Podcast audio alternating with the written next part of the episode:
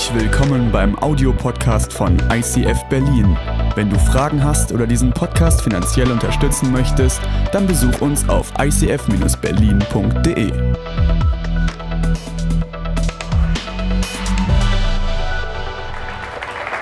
So schön bei euch zu sein. Hallo Berlin, hallo Berlin hier im Raum, aber auch hallo Berlin und ganzes Umland, wenn du gerade von zu Hause aus zuschaust. So schön zu wissen, dass wir als Kirchen miteinander verbunden sind. Nur nicht nur dank Social Media, sondern auch dank wunderbarer äh, deutschen Bahn, dank dem Internet und Kamera und viel schöner diese wunderbaren Leute, die dahinter sind und das alles möglich machen. Also egal, ob du gerade zu Hause bist, vielleicht mit deiner Familie zuschaust oder egal, ob du jetzt hier in diesem Raum physisch anwesend kannst, ich bin super happy und super privilegiert, dass ich heute bei euch sein darf, einmal mehr. Jedes Mal denke ich, das war bestimmt das letzte Mal, dass der Stefan und die Katrin mich eingeladen haben. Aber irgendwie klappt es immer wieder mal. Hey, mega cool. Lass uns beten, dass Gott in dieser Message zu dir hier reden darf. Jesus, ich danke dir, dass du hier bist. Ich danke dir, dass du jetzt in jedem Wohnzimmer, in jeder WG zu Hause präsent bist, Vater. Und wir öffnen unsere Herzen und wir öffnen unsere Ohren und wir öffnen unseren Alltag jetzt für dich und bitten dich, Jesus, dass du dort hineinsprechen und hineinhandeln darfst. Und wir erlauben dir heute, unser Leben auf den Kopf zu stellen, wenn du das möchtest, um deines Namens willen. Amen. Hey, Breaking Walls, was für ein starker Titel. Und wir werden die nächsten Wochen oder beziehungsweise ihr werdet die nächsten Wochen mit vielen anderen Predigern zusammen darüber reden, dass die Berufung einer Kirche unter anderem darin besteht, Mauern zu zerbrechen. Ich weiß nicht, an was du denkst, wenn du an Kirche denkst. Ich musste schmunzeln, als ich letztens einmal mehr in Hamburg unterwegs war und alte Kirchengebäude so ein bisschen angeschaut habe. Denn ich muss ehrlich gestehen, ein altes Kirchengebäude ist gerade eben ein Ort, wo man doch an dicke, fette Mauern und Steine deckt, an große, schwere Tore, die man nur zu dritt und zu viert vielleicht am Sonntagmorgen aufstoßen kann. Ich weiß nicht, ob du vielleicht auch an Kirche denkst, äh, wenn du an Mauern denkst oder an Mauern denkst, wenn du an Kirche denkst, weil leider oft ein Kirche ein Ort ist, der vielleicht manchmal Menschen ausgrenzt. Vielleicht hast du das erlebt, dass Menschen, die Gott kennen, dich ausgegrenzt haben, aufgrund von deiner Geschichte, aufgrund von deiner Herkunft, aufgrund von irgendwas, was vielleicht schiefgelaufen ist in deinem Leben. Interessanterweise müssen wir uns den Vorwurf gefallen machen, dass wir als Kirchen manchmal dafür bekannt sind, dass wir vielleicht eher Mauern bauen und uns zurückziehen und uns distanzieren, anstatt dass wir die Menschen sind, die Mauern niederreißen und Mauern kaputt machen. Das Interessante ist, Jesus war definitiv ein Mauerzerstörer.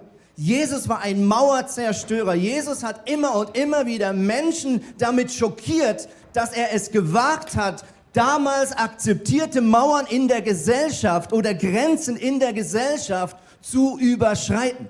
Jesus hat mit Menschen geredet, wo andere Menschen nicht reden würden. Jesus hat mit Leuten Zeit verbracht, wo andere gesagt haben, mit dieser Art von Mensch verbringt man keine Zeit. Leute wurden von Jesus berührt, wo jeder andere gesagt hat, da musst du eine Mauer machen. Und Jesus hat gesagt, ist mir egal. Ich denke an Zachäus, ein Zollbeamter, heute ein für uns ganz normaler Beruf, damals so ziemlich das unbeliebteste, was du sein konntest im jüdischen Kontext. Was war ein Zollbeamter? Du warst zwar Jude, aber du hast letztlich Geld eingetrieben für einen korrupten Kaiser in Rom. Mit anderen Worten, du warst ein Verräter im eigenen Volk. Du warst ein Stück weit auch geistlich verurteilt, weil die Leute wussten, dass du dort sehr oft ungerecht und korrupt Geld in deine eigene Tasche gewirtschaftet hat. Dieser Zachäus hört von Jesus, er ist fasziniert von dem, was er von anderen hört. Wahrscheinlich wurde an seinem Tor äh, viel diskutiert und er hat gehört, dass da ein Mann in dieser Stadt ist, der die Welt gerade auf den Kopf stellt. Und Zachäus sagt sich eines Tages, ich möchte mich von hinten an die Menge ranschleichen, wenn alle nicht in meine Richtung gucken, sondern in Jesus seine Richtung während der Predigt. Und dann versuche ich mal so ein bisschen das mitzukriegen, was dieser Jesus da erzählt. Und er ist klein von Gestalt, also steigt er auf einen Baum, aber vielleicht auch, weil er bewusst so ein bisschen auf Distanz bleiben will, weil er weiß, wenn er jetzt durch diese Menge laufen würde, würden die Leute alle ihn verurteilen, würden die Augen verdrehen, würden auf die Seite gehen nach dem Motto, mit dem möchte ich nichts zu tun haben. Und Jesus beendet seine Predigt und er sieht diesen einen Mann ganz hinten hinter der Menge auf dem Baum. Und Jesus läuft quer durch diese Menschenmenge quer durch diese Mauer hindurch und spricht diesen Zachäus, der wahrscheinlich null damit gerechnet hat, dass Jesus ihn anquatscht, spricht ihn an und sagt, komm runter von deinem Baum. Und er sagt folgendes, ich möchte zu dir nach Hause gehen, um mit dir zu essen. Und im jüdischen Kontext war genau das das No-Go. Du bist nicht zu jemand ins Haus gegangen, der nicht deinen religiösen Kontext oder deine religiösen Grenzen gleich gesehen hat wie du. Das war ein absolutes kulturelles und geistliches No-Go im Denken der Juden, dass ein Rabbi, ein Rabbiner, ein geachteter geistlicher Lehrer in das Haus geht eines Gotteslästerer, eines korrupten Zollbeamten den alle anderen verurteilt haben für das, was er tat. Und das Interessante ist, dass dieses Mauerzerstören, dieses Grenzüberschreitende, was Jesus vorgelebt hat, seine Jünger eins zu eins übernommen haben. Ja, die Jünger sind alleine, Jesus ist von ihnen gegangen, er hat ihnen diesen Auftrag gegeben, die Welt für ihn zu begeistern. Sie beten zusammen, der Heilige Geist kommt und was passiert? Aus einem Raum, in dem nur Christen sind, die sich zurückgezogen haben, um zu beten, passiert was? Sie gehen raus auf die Straßen Jerusalems. Und was passiert? Sie fangen an, auf die Straßen Jerusalems zu beten, in Zungen zu beten. Sie fangen an zu worshipen. Petrus steht auf einen großen Stein und fängt an zu predigen. Und die Jünger fangen an, eins zu eins, erfüllt vom Heiligen Geist, diese Mauern der Kultur, Mauern der Religion zu durchbrechen um Menschen zu erreichen. Um die Liebe Gottes in jeden kleinsten Quadratzentimeter ihrer Stadt und ihrer Kultur zu bringen.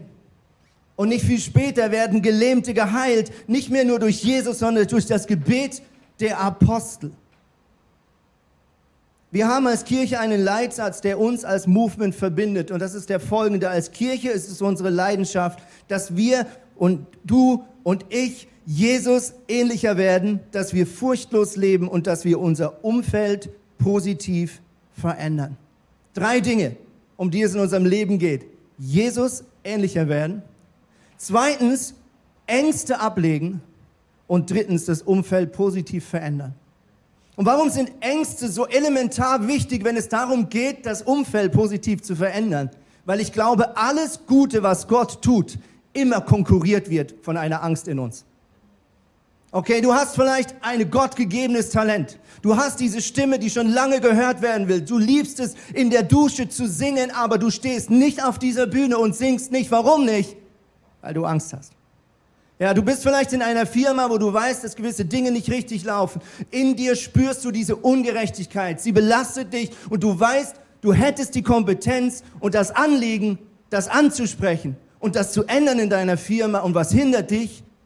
Angst. Alles Gute, was Gott tut, wird konkurriert von Angst. Und deswegen ist es elementar wichtig, dass wir Ängste ablegen, damit wir das verfolgen können, was Gott in uns hineingelegt hat. Ich glaube, das Dilemma ist, wenn es um Mauern und Kirche geht, die erste Mauer wird nie aus Steinen gebaut, sondern immer in unseren Gedanken. Und mein Wunsch für euch ist in dieser Predigtreihe, mein Wunsch für uns ist in dieser Predigt, dass Mauern in unserem Kopf gesprengt werden. Come on. Meine Message für heute ist, du bist ein Influencer. Du bist ein Influencer. Nicht ein Influencer, dann solltest du jetzt zu Hause sein, sondern ein Influencer. Und es ist so interessant, wenn du Kinder heute fragst, was wollt ihr werden, dann hat sich diese Welt so verändert, ja? Ich meine, wir früher, bei uns war klar, es gibt Baggerfahrer und es gibt Astronaut. Das war der Shit von damals, verstehst du? Ich meine, mein Papa war Bauleiter, ich habe tagelang zugeschaut, wie Bagger irgendwelche Löcher buddeln und ich fand das so cool. Für mich war klar, ich werde einer von denen. Wenn ich heute meine Kinder frage, neun und elf Jahre oder ihre Freunde, die bei uns am Tisch sitzen, hey, was willst du später werden, ist die Antwort immer die gleiche. Influencer oder YouTuber. Ich werde auch Influencer. Ich werde auch Influencer. Ich werde auch Influencer. Und ich denke so mathematisch, wow, ich meine, wenn jeder fünf Millionen Followers hat, wer ist dann noch der Follower? Ja? Also, das ist einfach der Traumberuf und ich möchte dir heute gratulieren, denn du bist, ob du es willst und ob du es glaubst oder nicht, ein Influencer. Wir möchten mal eine kurze Umfrage machen und rausfinden, wer von euch weiß, wer in Deutschland der erfolgreichste Influencer ist. Du kannst hier auf Slido äh, mal kurz online gehen. Der Hashtag ist Fame. Und ich gehe mal hier vorsichtshalber zur Seite, damit das alle sehen. Du kannst das auch einscannen. Und wir wollen einfach mal wissen, wer glaubst du ist in Deutschland der erfolgreichste äh, Influencer? Wir messen das jetzt mal in diesem Zusammenhang anhand der Anzahl Follower auf Instagram. Im Wissen, da gibt es natürlich auch noch andere Parameter, die man abrufen könnte, aber wir entscheiden uns für einen. Wer ist der berühmteste deutsche Influencer? Äh, legt mal los, noch haben wir null Stimmen, das ist jetzt nicht so viel. Mal schauen, ob das noch hochgeht. Jawohl, einer hat gestimmt.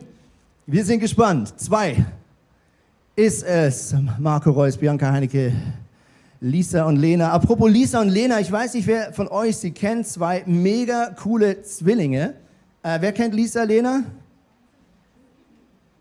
Ähm, ich wusste nicht, diese Mädels haben gar nicht so einen einfachen Start gehabt im Leben. Sie waren nämlich, ähm, sie sind adoptiert worden. Und ich feiere diese zwei Mädels so dermaßen hart, weil sie so viel Freude ausstrahlen.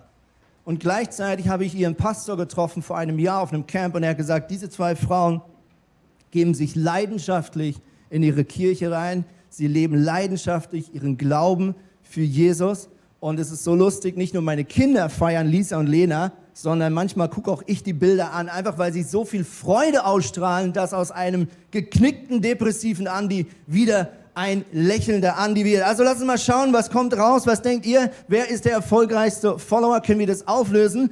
Alright, wir sehen hier das.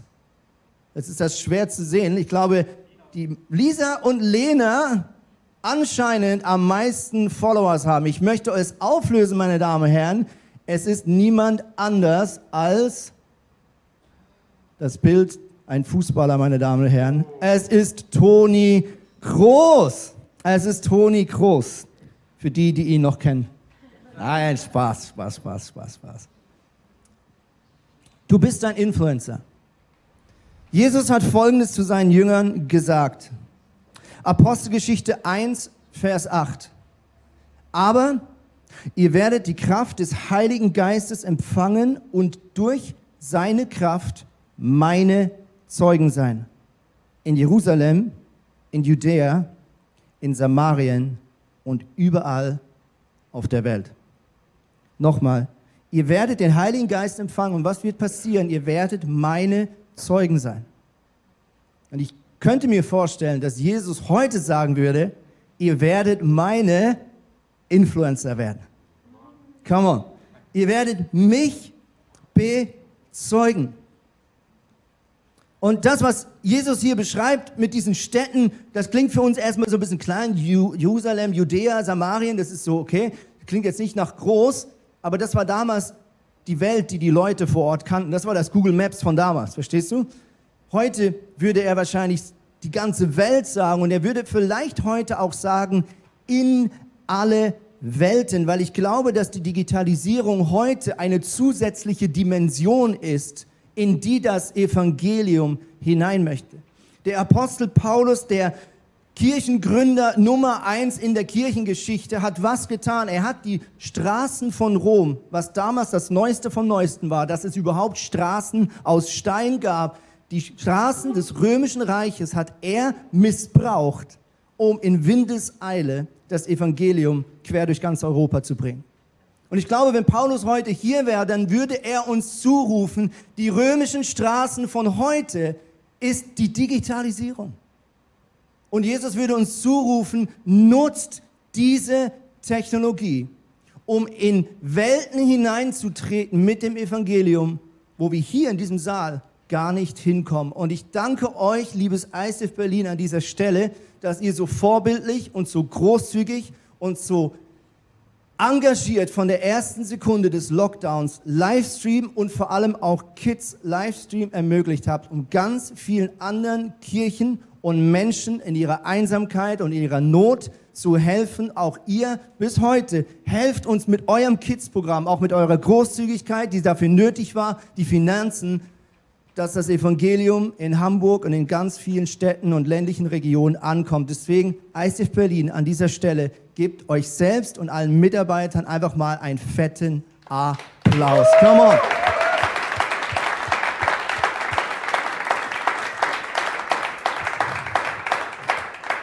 Jesus sagt an anderer Stelle noch mehr zum Thema Einfluss nehmen. Und zwar beschreibt er uns mit Salz und Licht. Viele von euch kennen diese berühmte Bibelstelle. Matthäus 5, Vers 13. Ihr seid das Salz der Erde.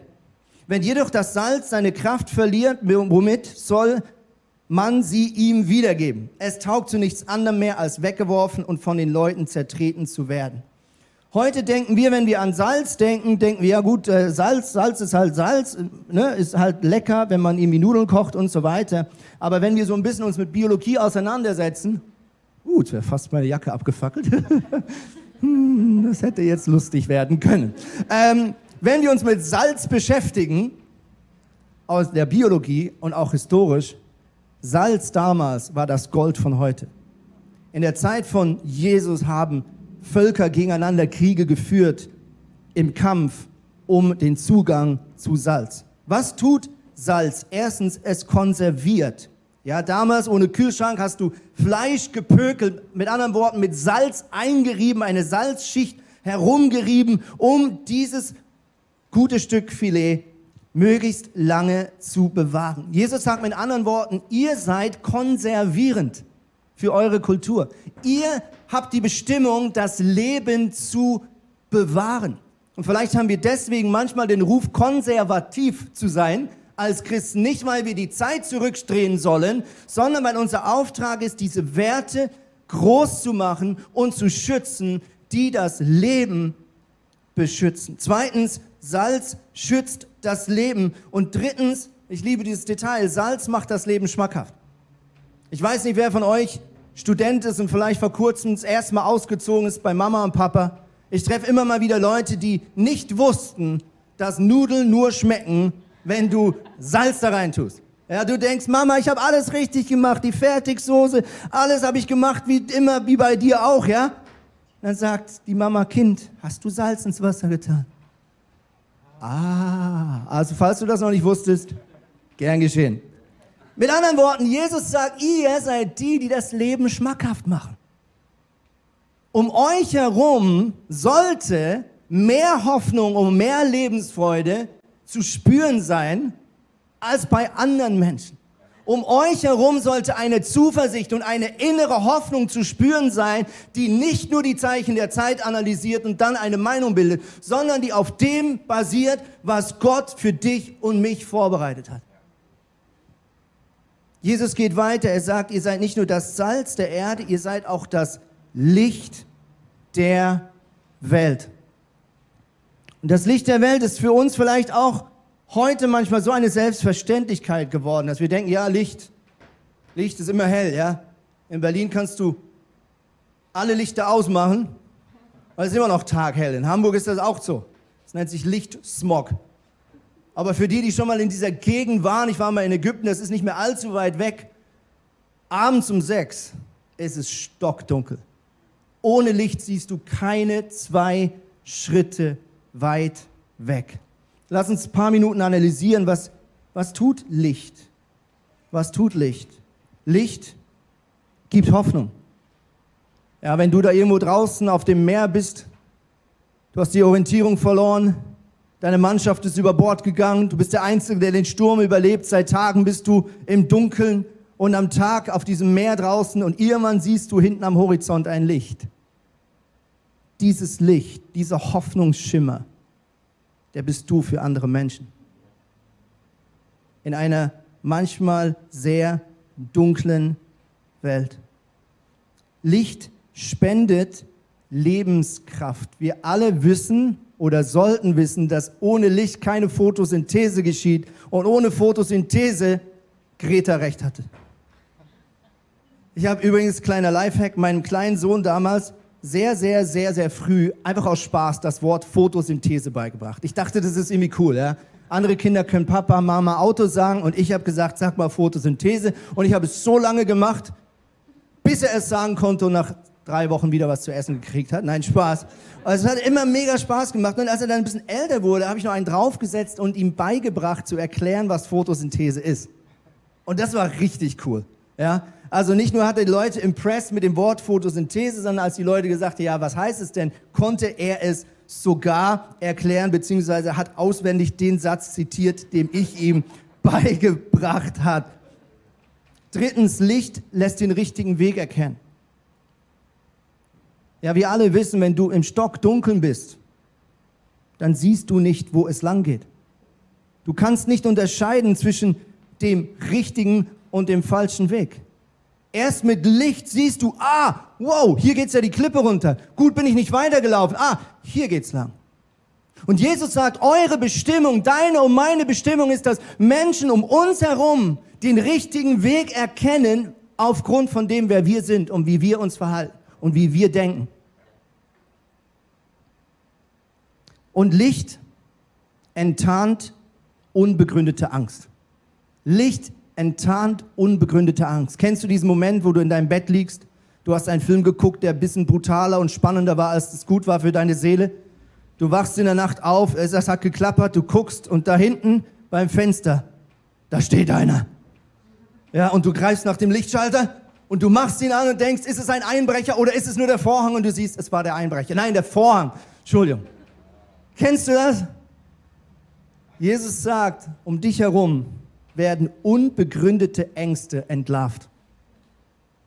Um dich herum können Menschen wieder unterscheiden, was ist gut, was ist falsch. Und wo bläht sich vielleicht vor uns eine Riesenangst auf, vor der wir keine Angst haben müssen. Meine Frage an dich ist, bist du ein Angstnehmer oder bist du ein Angstgeber? Bist du jemand, der Sorgen verstärkt der Ängste verstärkt, der Misstrauen verstärkt? Oder bist du jemand, der sagt, ich habe einen Gott im Himmel, der ist auf meiner Seite, der ist mein Fundament, er ist mein fester Grund und ich brauche nichts zu fürchten, auch wenn es mal durch ein dunkles Tal geht. 1. Petrus 2, Vers 9 bringt es in fast ein bisschen blumigen Worten auf den Punkt. Und er ruft uns zu, ihr aber seid ein auserwähltes Geschlecht.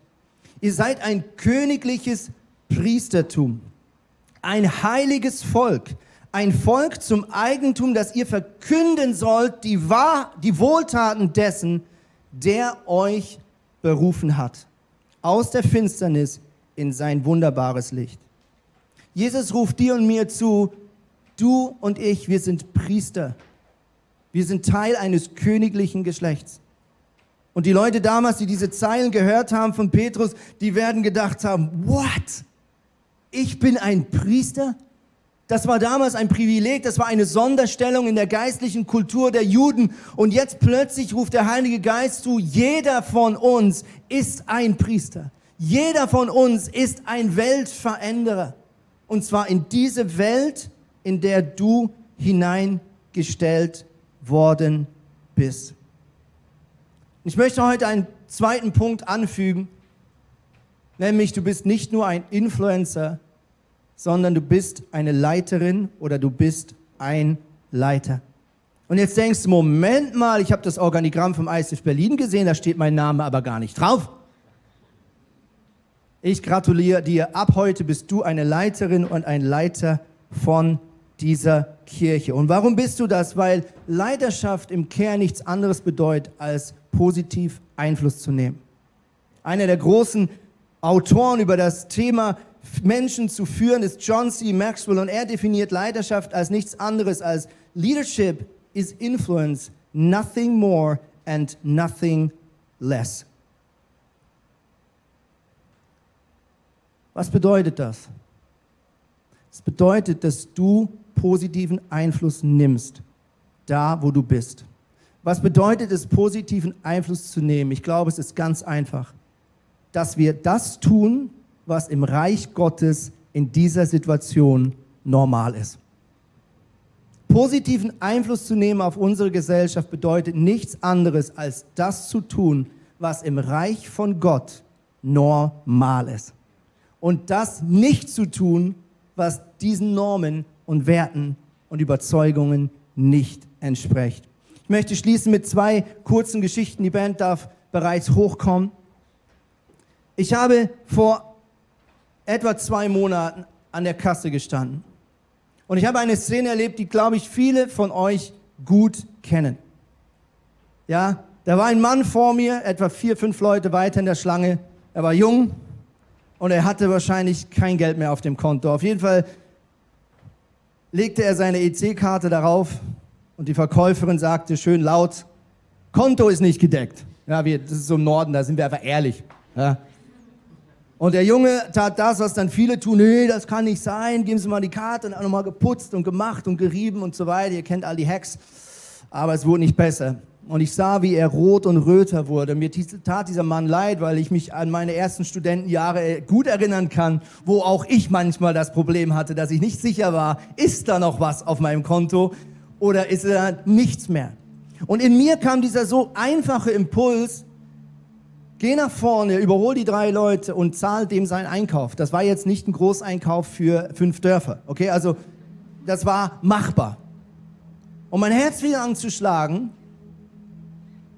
und meine Füße blieben wie angewurzelt im Boden einbetoniert und ich habe es nicht geschafft, diese so einfachen Task des Heiligen Geistes auszuführen.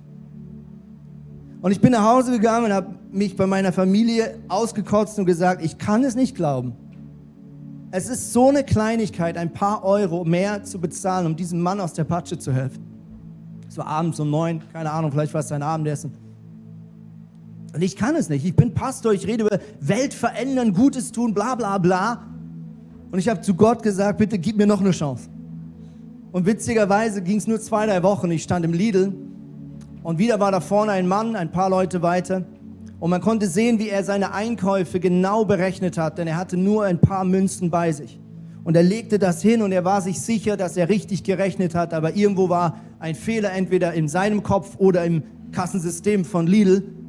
Auf jeden Fall sagt die Verkäuferin, das ist zu wenig. Und er suchte nochmal in den Taschen und hoffte noch irgendwo eine Münze zu finden, aber schließlich begann er, die ersten Lebensmittel zurückzugeben. Und ich rede hier nicht von irgendwelchen Süßigkeiten, ich rede von Lebensmitteln. Und wieder schlägt mein Herz und dieses Mal, Gott sei Dank, ist der Heilige Geist noch stärker als mein Stolz. Und ich gehe an der Schlange vorbei und ich sage, ich zahle das. Und jetzt kommt der Punkt. Diese Frau an der Kasse und die Leute in, hinter mir, die haben mich angeguckt, wie wenn ich der komischste Typ auf Erden bin. Ja, wir reden über soziale Gerechtigkeit. Wir haben ein Steuersystem, was versucht, Menschen gerecht zu begegnen, Menschen zu helfen, die vielleicht nicht gleich viel erwirtschaften können. Und dann stehen wir im gleichen Dorf an der gleichen Kasse und ein paar Euro kriegen wir nicht hin, dem anderen einfach zu schenken. Und ich habe mir überlegt, als ich rausging, was würde passieren, wenn jedes Kind Gottes einmal am Tag die Regeln der Kultur auf den Kopf stellt? Was würde passieren, wenn jeder von uns einmal am Tag, geleitet durch den Impuls des Heiligen Geistes, das umsetzt, was in deinem inneren Kopf anfängt, logisch und richtig zu sein? Zweite kurze Geschichte zum Schluss. Wir sind nach Deutschland gezogen vor drei Jahren. Meine Tochter kam damals in die dritte Klasse Und sie erzählte ziemlich bald, dass da ein Mädchen ist, eigentlich total beliebt, die plötzlich mehr und mehr an den Rand der Klasse gedrängt wird. Es gab mehrere dumme Konflikte und aus irgendeinem Grund kam dieses Mädchen in eine Mobbing-Rolle hinein und meine Tochter machte sich Sorgen. Und wir haben als Familie diskutiert am Tisch, wir haben für sie gebetet. Und ein paar Stunden später hörte meine Frau plötzlich, dass meine Tochter, damals neun Jahre oder acht Jahre alt, die ganze Zeit redet. Und jemand denkt, mit wem redet ihr eigentlich? Sie geht runter ins Wohnzimmer und hört meiner Tochter zu, wie sie diesem Mädchen angerufen hat, ohne dass wir irgendwas gesagt haben. Und meine Tochter hat eine Stunde und zehn Minuten mit diesem Mädel telefoniert. Sie hat ihr ein ehrliches Feedback gegeben, wie sie sich besser verhalten muss in Konflikten, um da rauszukommen. Sie hat ihr live erzählt, dass Jesus liebt, dass sie in so Situationen jeweils betet und so weiter und so fort. Und meine Frau und später auch ich, als ich dazu kam, wir standen hinter der Tour und konnten es nicht glauben. Und dieses Mädchen ist heute nicht nur eine gute Freundin geworden von meiner Tochter, sondern sie ist heute wieder komplett in der Klasse integriert, ist super beliebt. Und wir als Eltern standen da und dachten, wie krass ist es, ein Kind tut manchmal so natürlich das, was im Reich Gottes richtig ist. Wir wollen die Welt verändern. Wir wollen Licht und Salz sein. Aber es beginnt damit, dass wir dem Heiligen Geist erlauben, das zu tun, was im Reich Gottes normal ist, egal was diese Welt dazu sagt. Lass uns aufstehen miteinander. Ich möchte kurz diese Folie aufrufen mit den vier Symbolen. Egal, ob du jetzt zu Hause bist oder hier. Ich möchte dich kurz daran erinnern, dass Gott dich liebt. Das ist der Grund, warum du lebst, ist der Grund, warum du atmest, ist der Grund, warum wir existieren. Weil da ein Gott war, der ein Gegenüber kreiert hat, das er lieben kann. Zweitens, Du und ich, wir sind früher oder später in gewissen Bereichen unseres Lebens vom Weg abgekommen. Diese Welt hat sich von Gott abgedreht und läuft in eine andere Richtung, weg vom Schöpfer hin zur Destruktivität. Und Gott hat das nicht ausgehalten. Gott hat das nicht ertragen können, dass dieses wunderbare Geschöpf namens Mensch von ihm davon rennt. Und deswegen hat er seinen Sohn auf diese Erde gesandt, um dich und mich zu versöhnen und uns zurückzuerobern. Und das vierte Symbol erinnert uns daran, dass wenn wir diese Vergebung am Kreuz von Golgatha für uns in Anspruch nehmen, dass wir einen Anker, einen festen Grund der ewigen Hoffnung haben, der uns niemand mehr nehmen kann. Und meine Frage ist,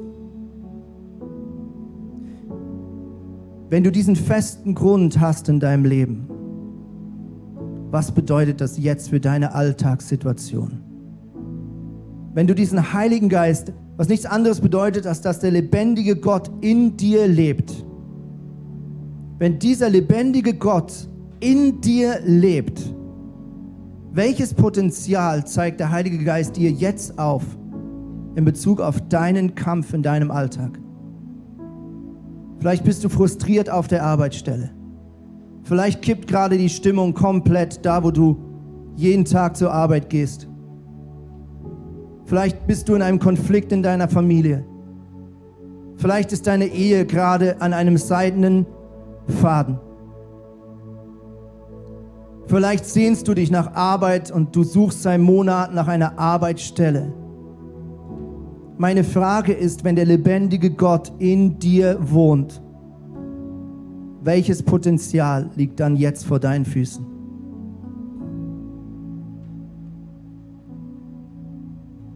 Und Jesus, ich stelle uns alle unter diesen königlichen Segen Gottes. Vater, ich bitte dich, dass du uns die Augen unseres Herzens öffnest, dass wir das sehen, was du siehst. Da, wo wir sind. Vater, lass uns unseren Chef so sehen, wie du ihn siehst. Lass uns unsere Ehe so sehen, wie du sie siehst. Lass uns unsere Kinder so sehen, wie du sie siehst. Lass uns unsere Städte und unsere Klicken so sehen, wie du sie siehst. Öffne unsere geistlichen Augen, Jesus. In deinem Namen. Amen.